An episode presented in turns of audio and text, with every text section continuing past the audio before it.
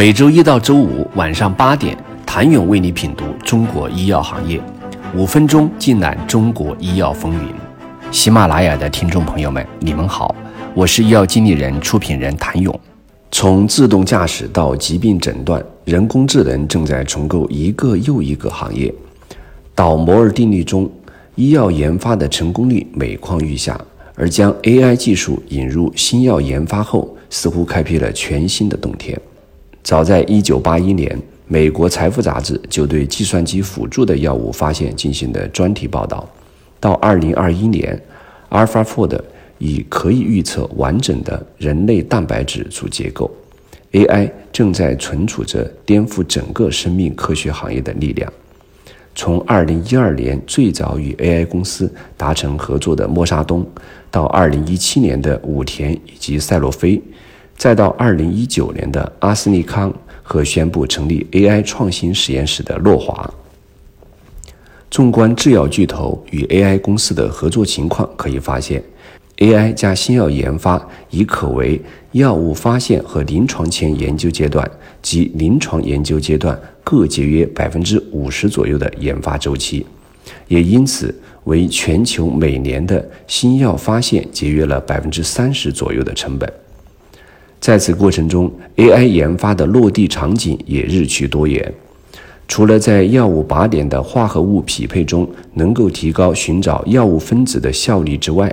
在化合物的优化过程和临床研究后期数据的积累，甚至在临床试验患者招募的过程中，也都发挥着非常重要的作用。二零一五年，中国诞生的第一家人工智能药物研发科技公司金泰科技。此后，在资本的强力驱动之下，中国的 AI 制药业也拉开了自己的历史大幕。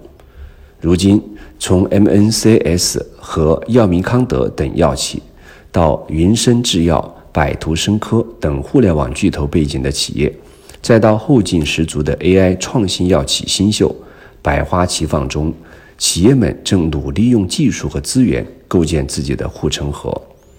不过，需要承认的是，中国的 AI 制药公司虽然享受到了资本和技术的红利，但并没有享受到市场的红利。他们仍要经历从起初只需要用独有的技术解决很小的问题，到持续性交付能力的挑战；经历从起初只需要通过大量计算模拟来获得更多虚拟数据。到后期必须构建自上而下的数据获取能力和商业模式的挑战。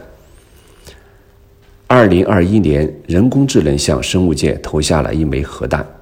七月，谷歌旗下的深度思考公司宣布，AlphaFold 已预测出三十五万种蛋白质结构，涵盖百分之九十八点五的人类蛋白质组以及二十种生物的蛋白质。并开源了它的数据库。长久以来，蛋白折叠都是一个重要的科学命题，被称为第二半的遗传密码。第一半是由 DNA 到氨基酸序列，而由氨基酸到蛋白质构象，目前则还没有一个相应的解。纯化蛋白质形成晶体，X 射线颜色和解析结构也需要多年的工作才能完成。这一次，AlphaFold 无疑为研究者们叩开了新世界的大门，被科学家们认为其划时代意义堪比人类从石器时代向铁器时代的迈进。截至目前，FDA 每年获批的 First-in-Class 新药数量在二十款左右，靶点发现和候选药物开发已然成为制药行业发展的瓶颈。AlphaFold 的开源有望给各大药企提供一个弯道超车的机会。据真格生物 CEO 陈建新推测，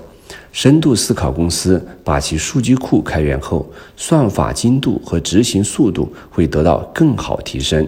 也许很快就能迭代出一批 AlphaFold 加，并在未来诞生一个金标准，用此算法来测定人类的蛋白质结构。尽管 AlphaFold 对生命科学和生物医药领域的影响深远，但需要直面的是，目前它仅对人类蛋白质组中百分之三十到四十的蛋白质结构完成了比较准确的预测。在这一部分，它确实能够帮助科学家更好、更快地完成药物发现和筛选。但对于剩下的百分之六十到七十的蛋白质结构，AlphaFold 的帮助还比较有限。AI 与药物研发的结合究竟能带来哪些颠覆性价值？为什么 AI 制药有资本红利没市场红利？AI 的至高境界是没有 AI 吗？请您下周一接着收听。